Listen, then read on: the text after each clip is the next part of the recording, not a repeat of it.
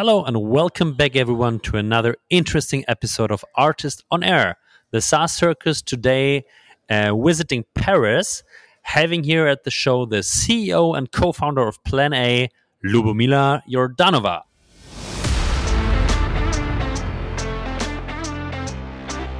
What sustainability can bring to the table is that um, all of a sudden, uh, these externalities associated to you not doing sustainability. So your employees leaving you, your investors uh, considering you as a more risky asset, uh, your customers maybe switching to the sustainable option that costs the same, mm-hmm. start hurting the bottom line. Being a pioneer means that you've set an agenda uh, to transparently kind of go on this uh, journey and securing that you're not going to lose employees that are super valuable to you, that you need to retrain. You're not going to lose investment because you're not with an ESG status um, and you're not also going to be put in a situation where your customers are switching because today let's be honest there's a lot of sustainable options. Both of these things are quantifiable. There's revenue associated to them. And mm-hmm. i think it's of utmost importance that um, anyone listening takes sustainability uh, as an option for a competitive advantage Yeah, everyone. Today it's my big pleasure having Lou at the show, and we are talking about sustainability as a growth and bottom line lever. Uh, many people of you probably think about sustainability as a, a burden or at least like um, more needed resources and more effort. But Lou explains quite well how this for every SaaS company could also be a big benefit and an opportunity nowadays. We're uh, diving deep into selling to enterprise accounts on which role POCs play in terms of a starting point for revenue expansion with an account. And also, Lou explains how an active and engaged community, especially in the sustainability space, can be a big growth lever as well, and how they at Plan A and uh, engage with the community, how they build it up, how they started the community, and also how they set the organizational structure to manage it. Uh, I would say a super interesting episode of ARRtists on Air, a very interesting angle. Enjoy the next 45, 50 minutes. I've learned a lot, so enjoy the talk with Lubomila Jordanova and with me, Julius Göllner. Let's go.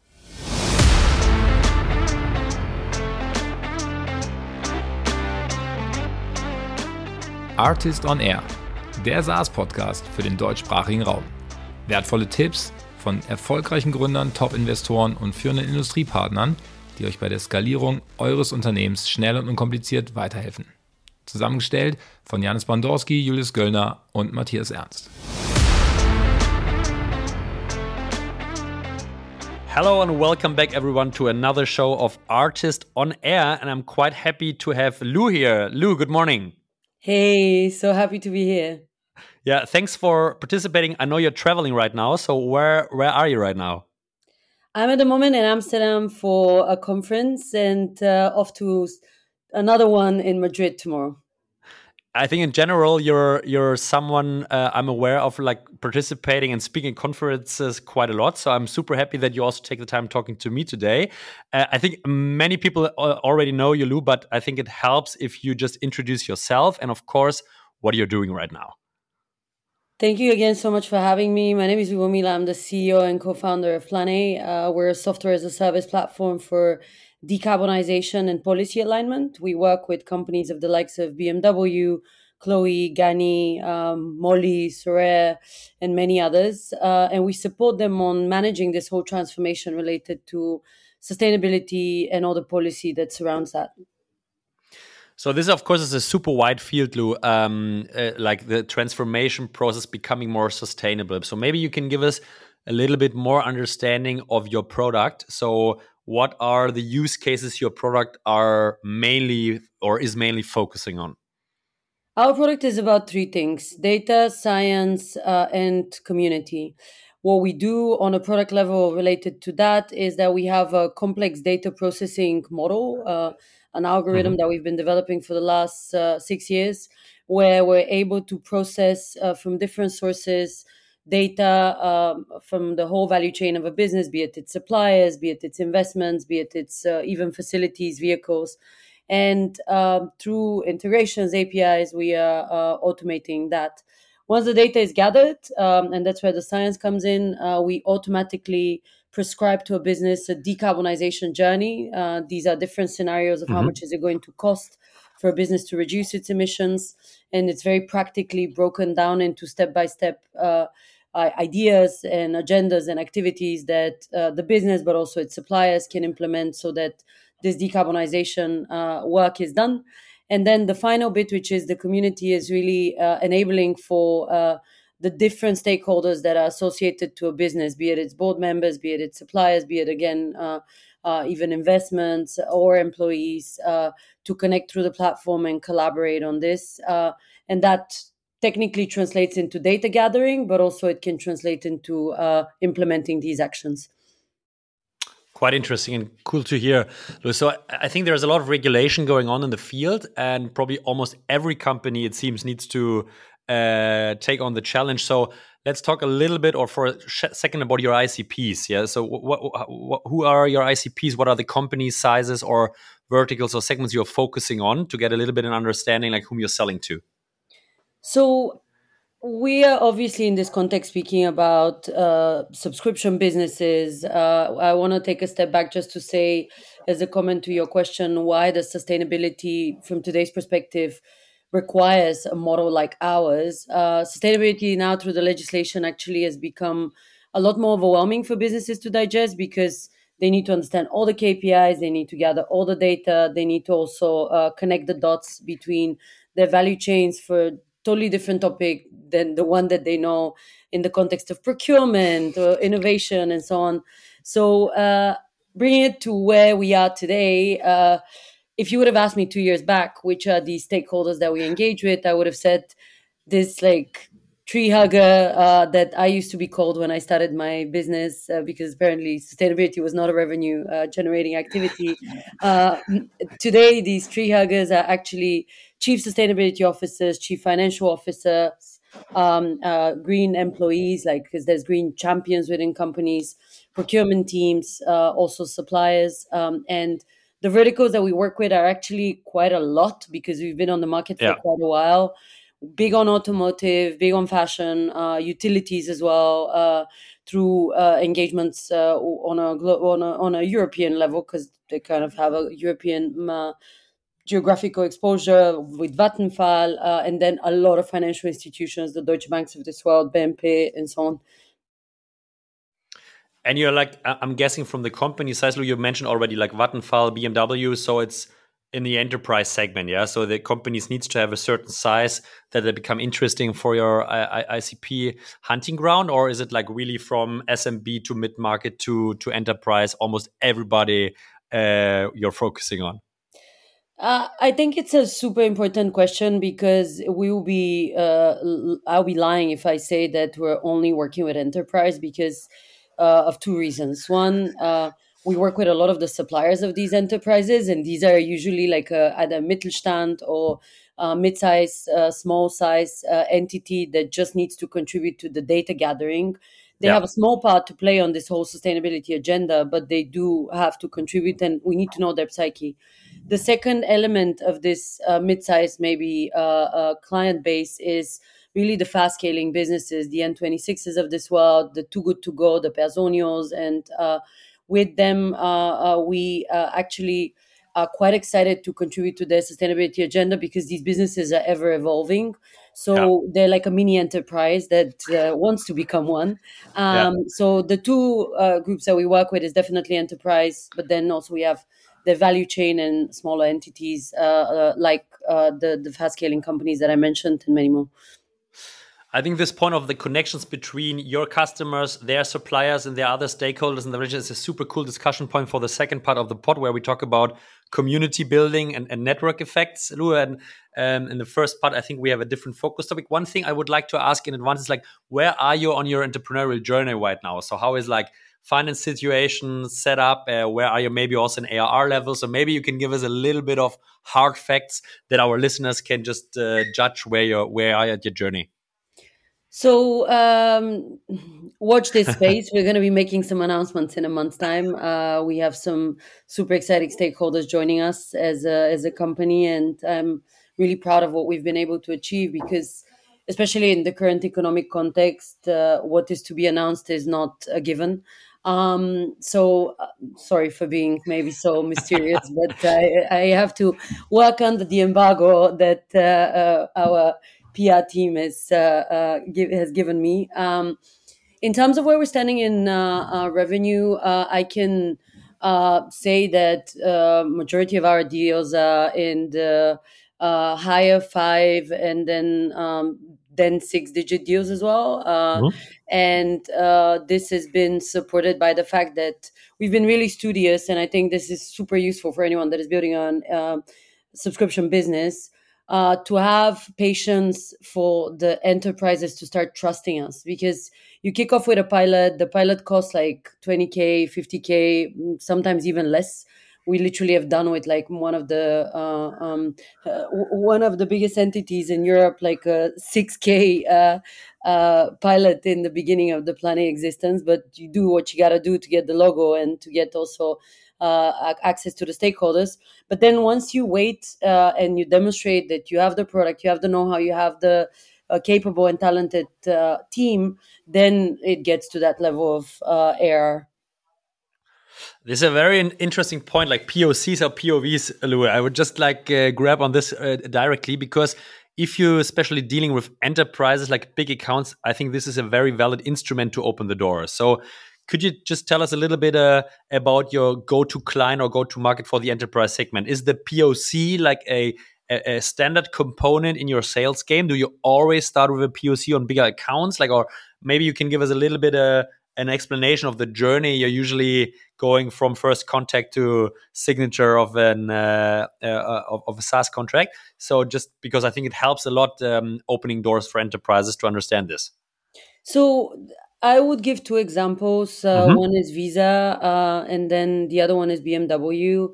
Uh, on a philosophical, theoretical level, I am always open to RFPs, POCs, uh, RFIs, like any of these abbreviations. They make me happy as long as uh, we see value to scaling our product. I think one big mistake that we were making in the beginning as a company was that we were jumping from one hmm. option mm. and topic to the other because you want to win uh, either money or a logo or a, a, new segment, but it really doesn't allow you to scale the product to yeah. a level where you feel committed uh, to the the also the scaling of the ACVs because uh, if you are jumping from this five and twenty and ten k uh, pilot, but then you don't actually grow within the account or you don't grow within the segment, you are likely uh, to have, uh, I would say, like quite of a narrow uh, or uh, sorry, shallow uh, focus uh, um, on across like maybe a whole market.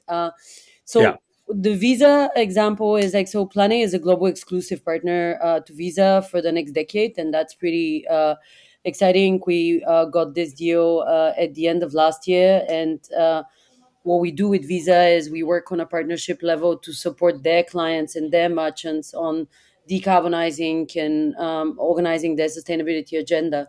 Visa has a whole ecosystem of partners, and they always bank on one single one for us it took three years to actually be able to demonstrate our value because they uh-huh. went through the whole market they interviewed every single competitor and they ended up choosing us over even large enterprises uh, because of uh, three particular things one was the maturity of the product on the sustainability and decarbonization topic second was the data processing capabilities and the final one was actually the team we were really mm-hmm. humbled when they said like you're super nice to work with. So we we, we want to continue on that. Um, wh- why does this example matter? Uh, I think a SaaS business is uh, actually uh, silly if it doesn't open up its uh, value to others, uh, but relying on some of the value creation elements that they can bring to the table you uh, Visa uh, shortens our cycle to find clients uh, mm-hmm. while we bring the technology.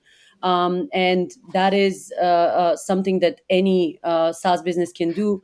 We're past the, I would say, stage where businesses just hold their communities within, rather partnering up, like being really focused on paying it forward helps on the BMW example, and I, I keep it short, uh, we did a pilot that was uh, for um, like I think it was like 40k or something, uh, and now we have uh, um, like a deal that is in the higher uh, millions of subscriptions. So I think this is quite of a significant uh, scale. What helped us get there was again being patient. We've been working mm-hmm. for three years within that account, uh, and we have been uh, also supporting a lot of different entities within the BMW group to get to that level of trust.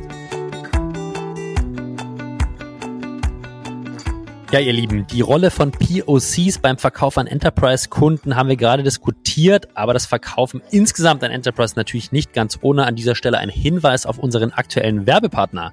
Highrise hilft Sales-Teams wachsender SaaS-Firmen zwei ihrer größten Herausforderungen zu lösen. Die richtigen Talente effizient zu finden und bestehende Sales-Teams effektiv zu trainieren.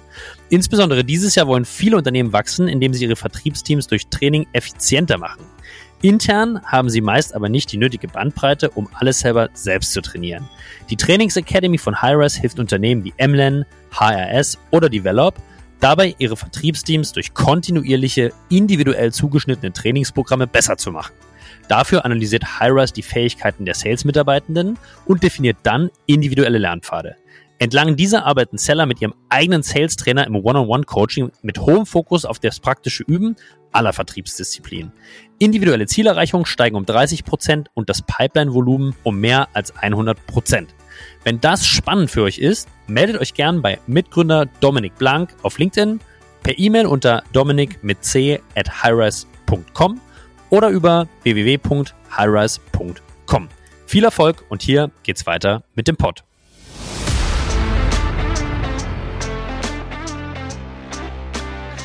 What's your what's your thought, uh, Lou, on like paid POCs versus non-paid POCs? Because if you speak to early stage founders, especially, it's like, okay, I don't want to charge it. Yeah, you know, the logo is so important for me. I want to uh, contribute value. So, what's your thinking on paid versus non-paid? Non-paid should be banned. There should be a yeah. law against non-paid uh, POCs. Every yeah. single founder or a team member of a startup uh, is uh, creating value with their time, even if you're not maybe yet this perfect professional that satisfies the needs of a large corporate, you deserve to be treated in a respectful way. And I think unpaid POCs are um, an unfortunate uh, option that uh, is just there to show that maybe some entities have an upper hand uh, over our tiny little uh, um, organizations. Um, why I think paid POCs, even if you charge very little at a high discount, and we've done this a lot, uh, always to be chosen as an option is because you go through the process of understanding what is the purchasing. You go through the process of understanding who is going to unlock the budget. You go through the process of understanding who are these partners that you need to engage with for this deal to happen. So uh, as we know from business theory, there's a vast difference, especially the bigger the company gets, between a buyer and a user. And you need to make sure that you're not uh, skipping the option of learning how to do that because uh, the next time they're going to want to pay you uh, more. And then you would have already been uh, informed on who to uh, engage to get this invoice paid. So it's like an enforced qualification process within an enterprise sales process. I completely agree. And I think on a side effect, you also get a little bit or more commitment than something is for free in the organization. No one really takes care. Yeah. So I'm completely with you. I think there's a psychological barrier from young founders like doing this. But uh, even if you speak to like enterprise clients, they're also willing to pay for it and it's like su super normal. So it's i think a little bit a myth uh, people are thinking about which is not really a problem.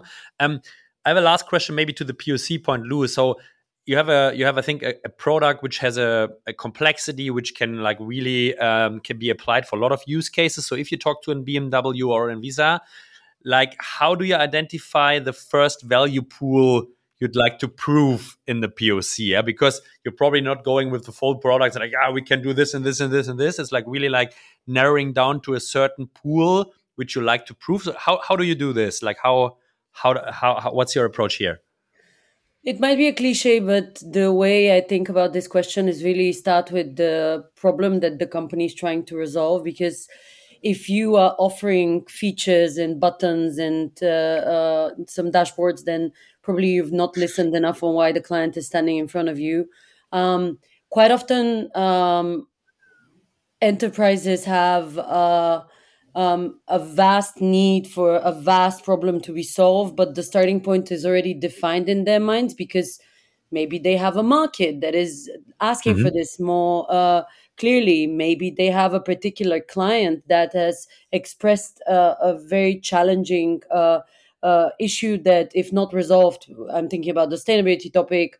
Uh, they're going to leave, um, and we have examples of such clients. Uh, so I think just spending time on like prioritizing the specifications of the RFP or of the POC, and then essentially really digging into the needs of the client where they they say but is this really what you need? Because we've been in cases where a poc uh, or an rfp is explained through the buttons and through the dashboards but then when you twist it around into a problem statement all of a sudden it becomes like half of the job. So it just is important to spend a lot of time asking questions and translating uh, buttons into problems yeah like really identifying the pain the pain points the specific pain points and not like really showing features. Uh, maybe if you remember i think it's a bit uh, time ago uh, what was the the the pain or the specific use case bmw had where you opened the door for a poc so uh, actually it's a pretty special one and i think uh, anyone that works in uh, from your audience in a, a, regulatory defined setup should consider this uh, was actually that Alphabet, which is the fleet management company of BMW, got called by a lot of their clients and asked like, "When are you electrifying our fleet? And can you show yeah. me the, the, pathway of this happening?" And um, BMW has the big benefit of sitting on a lot of data about the types of cars, the, the type of use of the cars, and essentially uh, they came to us and said how do we bring this data to life so that our clients are convinced and are comfortable that we are transforming the uh, decarbonization agenda through the work that they do with us? And then we tested it in germany and now we're scaling in 11 different markets. Very interesting very interesting approach and uh, thanks for sharing uh, this to us I would like to get back to a comment you already said at the beginning of the conversation. It's like, okay, there's a lot of regulation coming up, and I like listened in between the lines. For a lot of founders and a lot of company means like okay there is a lot of responsibility and burden coming up. Uh, we talked to each other before and you said like, okay it's not only a burden there's also like a, a, a big opportunity which sustainability brings also on the revenue side. So maybe you can explain a little bit why it's not only a threat and additional work, why it's also an additional opportunity for for growth. We have a lot of examples of clients where they decided to either open source their sustainability agenda or take the challenging path of being the first ones in the industry to start investing in decarbonization.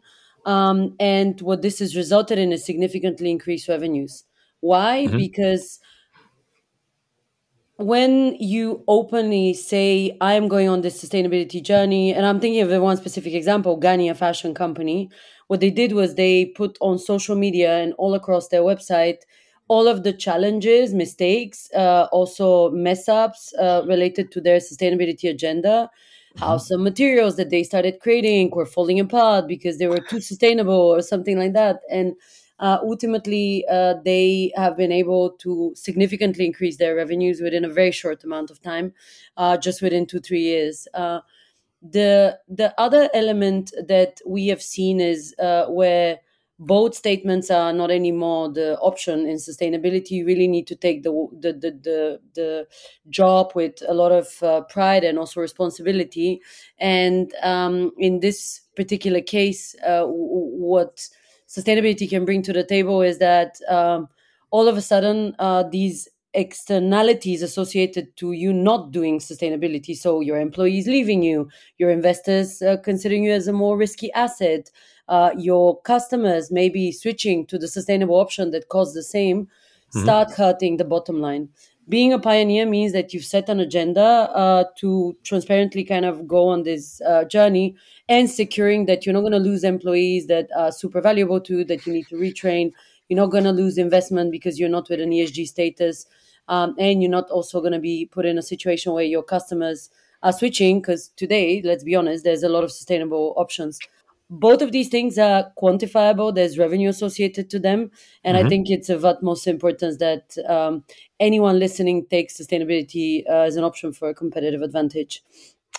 This is a super interesting point. I'd like to uh, like punch a little bit against Lou. Yeah, so I think for certain verticals like B2C fashion, and I have a Zalando background, so I a bit aware of this. It's super, super clear, and I completely agree. And like taking our audience now, B2B founders selling software products to to other business accounts. Do you think even there, like bringing in a sustainability aspect could be a competitive advantage and make a difference? So, first, I would like to start with the fact that climate change exists and there's a responsibility in every single decision maker or business doer to take their part in addressing that. Absolutely. But I know, I know we're aligned on that, uh, Julius. Like, I, I, I, that's not a comment to you, but just putting it out there. Given I know that there's going to be maybe some people that uh, didn't think about it immediately. Uh, I actually uh, would have to agree with you uh, that mm. there's certain verticals, but I would move into even a like a dirtier part of the the system where like it sustainability maybe does not matter for a coal and a mining company because there the model itself is already messed up, and they don't have a, they, they're not going to start selling you know solar panels because this is you know they're digging the earth and they have the machines to do that so there's a sink cost that uh, a sunk cost that they would need to pay. Um, on the SaaS level, actually, um, you know, one of the reasons why I, I believe Plan A has been successful is because uh, we have uh, chosen to take our clients on a on a journey, and mm-hmm. instead of selling them a, a, dashboard and some data integrations, anyone that is building a SaaS company um, needs to speak this language, but in their own context. Mm-hmm. Uh, businesses should be excited to buy your product not because you're um, adding like three buttons that shorten the uh, invoicing by seven minutes, but because um, you've been able to connect them uh, uh to kind of the the the idea that they're opening up time and they can do their business better and so on sustainability is not only the environmental side of the story it's also about like sustainably building a business it's also about sustainably connecting to people uh, and also having uh, just economic sustainability so uh, i think twisting it around back to to you uh, in the context of maybe the immediate idea of the environmental topic sure mm-hmm. not every single business is going to become uh, uh, like plan a but finding an angle uh, to communicate yourself of the economic sustainability that you bring into your clients uh, is where uh, you actually stand uh, a chance of the sustainability topic being useful. I have the feeling, Lou, that especially my own companies, that especially on the hiring side, and you mentioned this before, uh, the sustainability aspect, even going a little bit more into real sustainability, not only economic one, becomes way way more important yeah? So um, it probably uh, also has a top line effect of course if like you don't hire and you probably have a missing a missing re- missed revenue opportunities. But of course it has especially a bottom line uh, effect if you have costs for hiring cost search cost of search stuff like this. So if you take a look on your portfolio of clients how important is like uh, using your product for their existing employees for hiring for really like acquiring talent nowadays?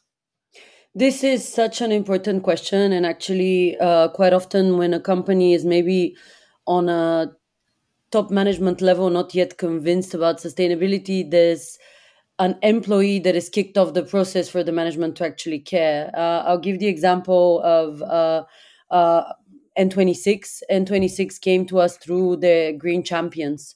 And these were mm-hmm. people that had unlocked budget and they had set out the demand to the management that they said, like, if we don't have a sustainability agenda, we're going to leave. And this is quite of a big uh, pool of people. Uh, at that point, there was 30 people within, uh, coming from all sorts of departments, top minds, uh, people that really define the agenda. Anyone, as you know, that does extracurriculum stuff in a company is probably some sort of a cultural definer. Um, and uh, the the management listened and they now have an ESG team. It's uh, the people that actually were in this Green Champion team uh, got even allowed to join uh, and moved in that. So uh, super important topic, and I feel like uh, I now see in a lot of the interviews that we do for Plan A, because we have quite a lot of open positions at the moment, uh, that there's a lot of people that are leaving some large corporates or even existing startups because they just don't have um, value alignment anymore. And they're like, if I'm going to be spending eight hours a day in a place which doesn't care about the fact that the planet is burning, then probably not the place where I should be. Hmm. You mentioned Personio before, Lou. Is Personio also one of your clients nowadays? Yeah, Personio is a client, and we have some exciting announcements soon uh, with them uh, on a partnership level as well. But they also use our system. And what's their intention to use your system? Is it more on the uh, their employee side, or is it also like uh, different reasons? Just like because they're like I think a good example, of a well-known SaaS company. So maybe we can just bring a little meat on the bone. Like, what's their rationale of or like main reasons using using Plan A? Actually, there it's really an overwhelmingly big agenda across okay. all of the stakeholder levels uh, because the management really cares. Uh, the employees that are leading the agenda on the more operational sustainability side are also incredibly engaged. And uh, finally, uh, the partnerships team is also super committed for this new value proposition that we're going to be announcing soon.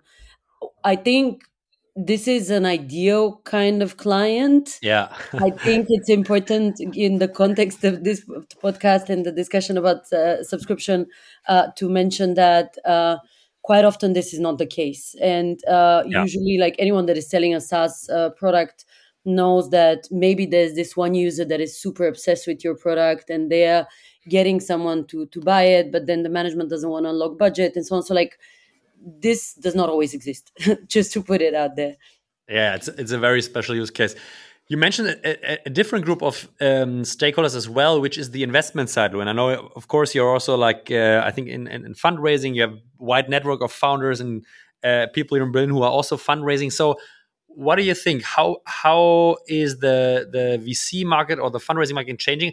Is sustainability becoming also more important there, or do VCs not care at all nowadays if you work on a sustainable side or not? Last week I was on a panel with three VCs, and uh, actually there was a interesting discussion whether they feel they've matured enough to be able to claim fame on understanding sustainability or not. Mm-hmm. Uh, my uh, opinion was that while I'm constantly uh, impressed by some examples uh, I do still see that there's a gap in the knowledge uh, about the depth of uh, sustainability uh, and the money making opportunities that sit out there. So, um, investors are progressively considering climate as a key vertical. Why? Because of all the legislation, there's a lot of money coming in. Um, we have an unfair advantage that uh, there's multiple issues at the same time happening pushing our market. There's mm-hmm. the governmental topic there's all these employees that you mentioned that are concerned and many of them have their kids on the protests of fridays for future uh, so there's kind of a feedback loop about the size of the problem. And then finally you have uh, obviously a lot of consumers and other stakeholders that uh, that, that do care. Um, all of these things make investors understand that this is a market that is only going to explode further and uh, it's going to become a lot more specific to the challenges of the businesses transforming mm-hmm. at the moment maybe when you think about uh, b2b saas in climate you think about carbon accounting uh, but we're starting to see that this will be also um, waste management, uh, tracking. Yes. It will be uh, AI uh, energy efficiency uh, products. So uh, it really is becoming more specific, and I think investors are digging, but maybe uh, even more science aligned thinking and assessment could be of help. Interesting, interesting thoughts, Lou. I will take a a couple of, of, of stakeholders we mentioned. So there is like green champions in an organization you're selling to. There's top management. There are children of employees. There are suppliers. So there are so many different stakeholders which at least have touch points for your solution. So it seems like there is a big group, kind of a community in general in uh, out there, like really thinking about climate change sustainability. How could this community be leveraged in general, or how do you see communities maybe also as an enabling factor for your business? Uh, this is like the second big part I'd like to talk with you a, a couple of minutes about.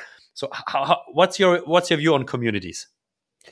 Web 3.0 was all about gathering communities on one platform and getting them to sign up and give their data and their soul uh, as, and anything else that they owned. Uh, I think uh, the next uh, wave of innovation is one where you need to build uh, a value proposition that connects others and also enables them uh, to benefit from either each other's know-how or skills or capabilities.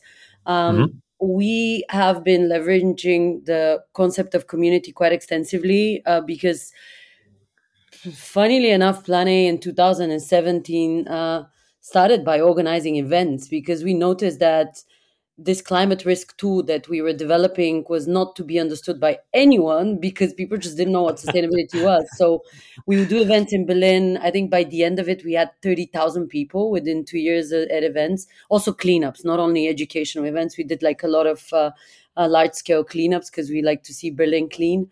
Um, and that created a whole wave of uh, people wanting to join Plan A, people wanting to work with Plan A, people wanting to uh, um, invest. And uh, for anyone that is building a SaaS business, I think this whole concept of I'm not selling a dashboard, I'm selling a journey, it's super fundamental because there is something incredibly problematic with the narrative of SaaS products. They're usually just la- landing pages. I'm thinking of so many that just tell you the story of focusing on solving a problem with a finite product that has a finite feature but there's so many ingenious ways in which people use your product. So like twisting it yeah. around around like how you're changing their life is really what matters and what wins you a lot of community members.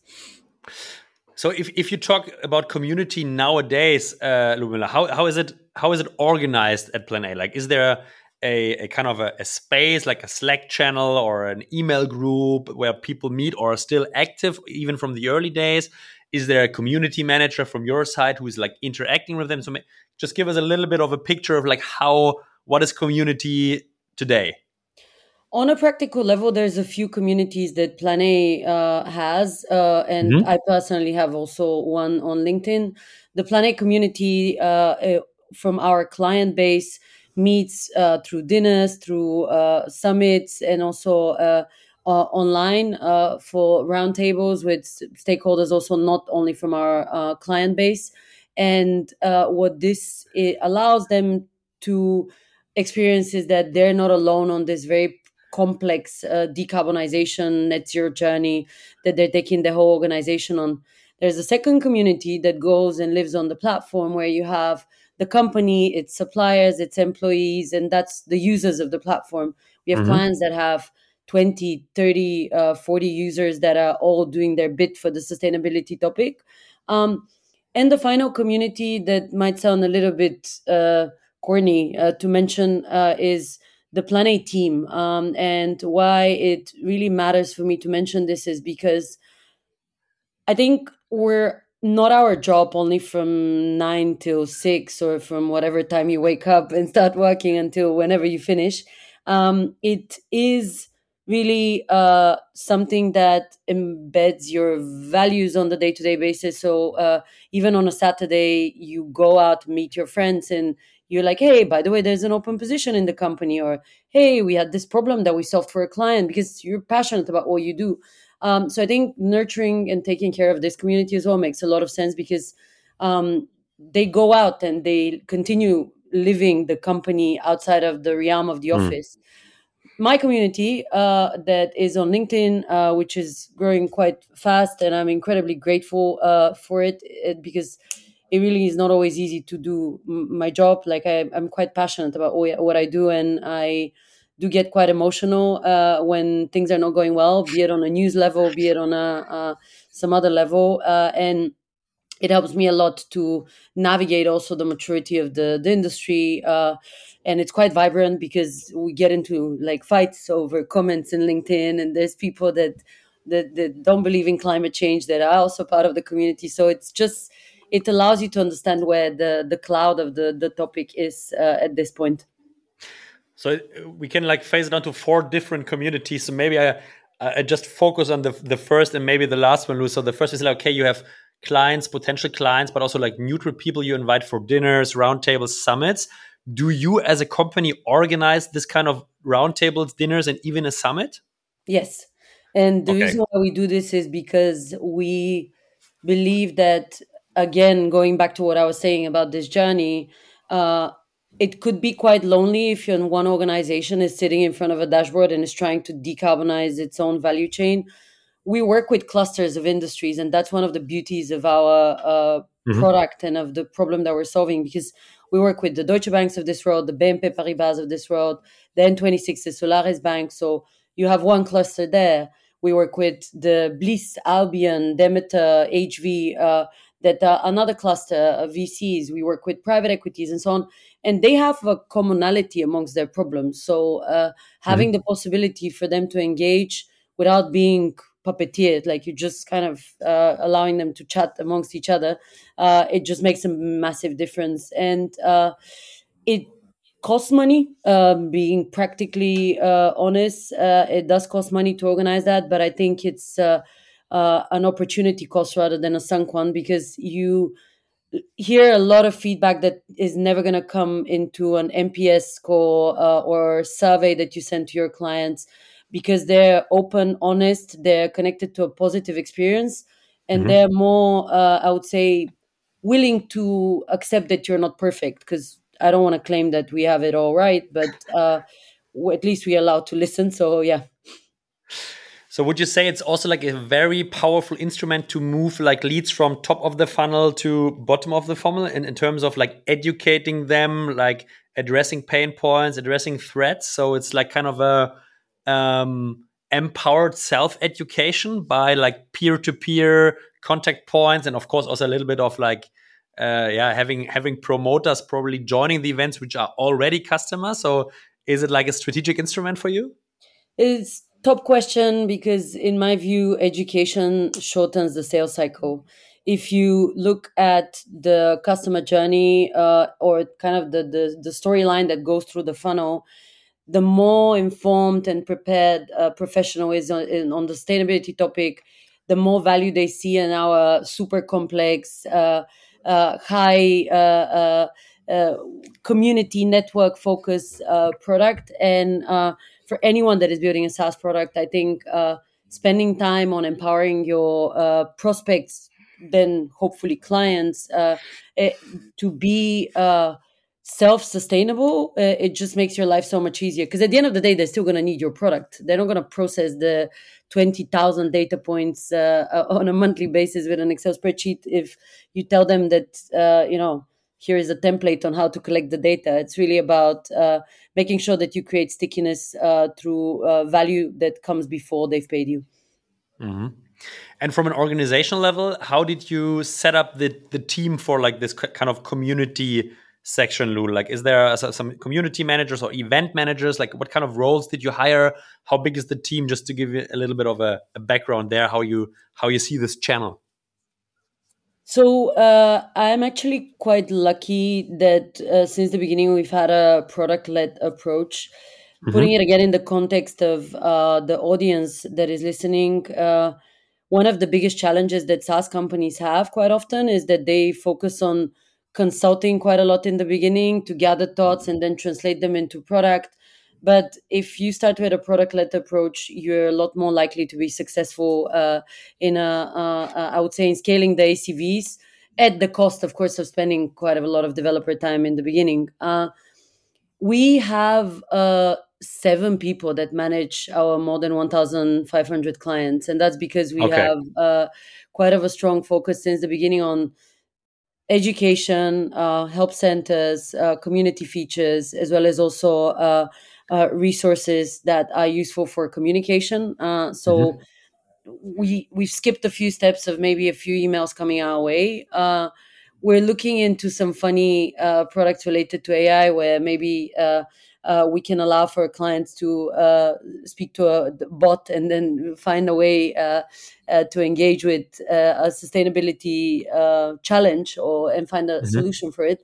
That's not there yet, but um, we have essentially this community mindset as well. So, like, I would consider myself as someone that is a community leader or mm-hmm. gatherer, mm-hmm. definer within Plan A but then every single customer success manager is is as well because they build these circles of trust of uh, pools of clients every single c level in the company also is because we interact with like board members and so on. So i wouldn't put it in one person. We have someone that is doing events in community but that is a distributed responsibility i would say on the larger scale. Okay. And like imagine we have listeners in construction tech SaaS and logistics tech and martech. Is there a kind of a golden rule where you think okay here it makes sense to take community as a as a growth channel or like thinking about community building and here not so what's your recommendation for someone who got appetite now listening how you leverage communities I, I think the main uh, reason why people connect to one another is because of being positive. I just think we don't laugh enough, and uh, in just in reality altogether. And I would uh, say that if you're building a construction uh, uh, tech product, a SaaS product, most likely in front of you is someone that is incredibly passionate about the topic as well. Yes. And having a human, uh, uh, humility led approach of speaking to them with a smile on your face helps a lot. And that's going to allow for this community to be built we have learned in plan a that climate change yes it is the biggest issue yes there's no plan b uh, and so on but uh, how am i going to be able to do my job if i don't continuously keep a positive uh, mindset because i'm just going to be lost i can continue crying over like the, the, documentaries i'm sure that this construction person also can cry over the construction sites that are uh, maybe not efficiently managed at the moment because his tool is not implemented yet but yeah. that's not going to get his high ACV. So, bottom line, I would say building, leveraging, and scaling a community is heavily dependent on the positivity you apply to connecting people. Uh, there's so many ways in which you can ingeniously uh, explain to them that they are passionate about this topic because this topic matters and they matter, and then everyone is happy. So imagine, Lou, by coincidence, I'm uh, just founded a construction tech SaaS company. Yeah, uh, I am super positive that I uh, managed to secure my pre-seed round. Nevertheless, I have very limited budget. I'm super curious and like passionate about construction tech, but like, and I, I'd like to build a community now. So, what's my go-to market in terms of community building? What would you recommend starting with? What's like from a ROI perspective? What makes sense? Maybe what's cost efficient? What's not too expensive? Like could you share a little bit about like what you would recommend if I decide uh, going this way down? So I would organize an event uh, that would be uh, super useful also for customer feedback. So there definitely should be an aspect where either in the beginning or after the uh, event is done, you can get people by filling an iPad or whatever, like to to get some data points from them uh, so that you can also gather your uh, little thoughts about the, uh, the, the company that you're building. But I would break the event in three parts. The first part mm-hmm. is really uh, uh, getting uh, someone that is an expert in the topic to explain the latest trends within construction um, mm-hmm. and maybe line out some of the issues associated to uh construction so that people have the common understanding of what is the uh the challenge at hand I would put as a second uh, uh, step uh, uh, kind of an icebreaker where people can chat to one another, and there'll mm-hmm. be like some small activities uh, with drinks and so on, but really making it more interactive so that it doesn't become one of those events where you come in and then you're out uh, after yeah. speaking to one and a half people. The first person is the one that registered you. The half person is the one that sat next to you and you dropped your phone, so they gave it back to you um, and then the, the final element of the um, uh, the final element of the um, event uh, would be actually uh, giving them a little bit of a, a, funny activity or something that is a little bit uh, shocking, not as a workshop, but more presenting them with three innovations about, let's say, the construction field. One of them is yours, but then mm-hmm. you hide it a little bit. You don't tell them that it's yours. And then you tell them which one do you think, given your guys' experts, uh, is going to win the market and why. You can make this a lot more fun than I'm making it sound. Uh, but I would kind of organize an event where people get to know each other. They have the chance to laugh. They have the chance to think. Uh, they have the chance to get to know each other. And then at the end, uh, you know, you tell them, uh, please fill in this form because I'm building a company that might help your business. Uh, there's many ways in which you can do that. I don't know if it, after this little pitch you feel like you're going to this event, but I think I'm, I'm organizing it, Luia. I think I will definitely organize it. Uh, so, so, but I, what I take out of it definitely it's a physical one, yeah, which I think is super important, as you said, like this human interaction point. Um, probably there's long distances in construction tech in Germany. Yeah? So would you do a central one, or would you do like decentralized, smaller of this events, like like say Munich, Berlin, Düsseldorf, Cologne, Hamburg? Together like local people there because I think, of course, time spent to join the event is probably a, a, a, a KPI, especially if you're an unknown unknown player, which is irrelevant, or? Construction is a very physical business so probably if you're just kicking off your, your company you don't have a lot of possibility through budget restrictions to travel all across germany meet like professionals in construction uh, uh, experts. So I would focus on the geography where you already have a community, a home. Let's say you're building this company from Berlin. Don't try Berlin, to reinvent the wheel. Focus on like just validating the case with even the five professionals that are uh, within that community, and then any other geography can come after. But uh, I think small and frequent experiments is the way to go rather than mm-hmm. trying to reinvent the wheel with something that is larger than uh, life. Luckily, we did this first event. It was a big success. I gathered 20 people, had a nice uh, like uh, speaker there, super innovative guy. People left their feedback on an iPad. Uh, I have some data points, but what am I doing now to not have this on a transactional level? How do I really transform this one time event into a co long term community, Lou? First of all, I would uh, ask uh, you to read the book, the, uh, Disciplined Entrepreneurship. It's an MIT course that gives you a few steps on how to calculate your uh, go to market, uh, how to also look into the size of the market, and so on. But then it really gives the fundament of understanding what data points and what uh, calculations you need to make before you start doing maybe all these experiments. Mm-hmm. Uh, the data we will that- put this to the show notes, of course. We will put this to the, to the show notes. Uh, yeah, uh, sorry to interrupt. Uh, how, how to get the people into community in the next step? The data points that uh, you have gathered are incredibly useful because, of course, you didn't just ask them to do radio button responses. You also gave them some space for uh, open yeah. feedback. Um, dive into the data first. look into what are the patterns. Make notes mm-hmm. of those patterns and maybe ponder upon them a little bit with coming up with ideas of what does this mean to your business translating it into some hypotheses um, and then take these hypotheses and go to another person. Your mind is limited. You have uh, a lot of love for yourself and probably you cannot give honest feedback to yourself all the time. So your hypotheses need to be tested by someone else. Maybe you have a co-founder maybe not. If not just go to a friend that maybe uh, is knowledgeable and a friend that is not and then combine their thoughts and then you have the clean hypotheses that could be the basis of a pitch deck that you will use to start testing the waters of if there's interest by investors market clients uh, um, there's no need for you to build a product before you've gathered the feedback about the problem that you're trying to solve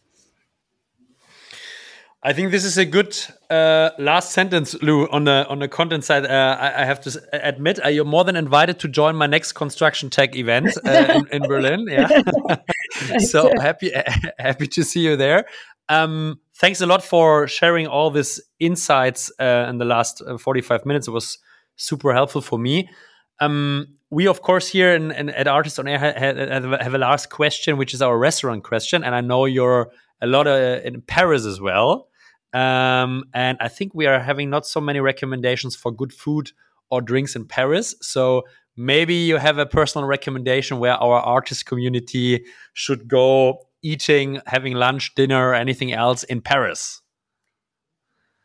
I think I wouldn't do justice for the city to give a recommendation for one particular place. I would just name three. No, no, no, no, no, no, no, no, no. There's only there's only one allowed. I'm, I'm happy to I am happy to invite you back uh, in a couple of months for a second one.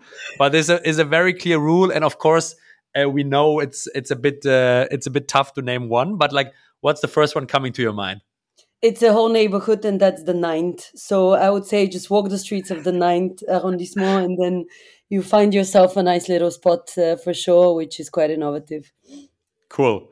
Lou, thanks a lot for um, for joining this morning. Uh, thanks a lot for your time uh, while traveling, and um, very happy having you as a speaker on ARRtist Summit in October as well.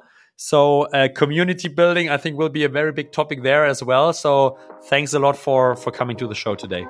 Thank you for having me. bye bye.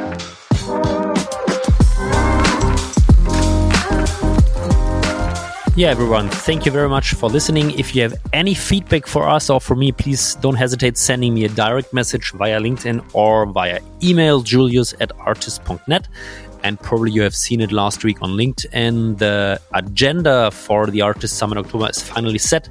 I think we have less than 30% of the tickets left. So if you're planning to come, we would be super happy seeing you. Uh, don't miss the chance. There will no additional content available in the future. So if you like to come, take a look. It was my pleasure having you at the show today. Enjoy, happy growing, and uh, see you next week. This was Lubomila Jordanova and me, Julius Göllner. Enjoy.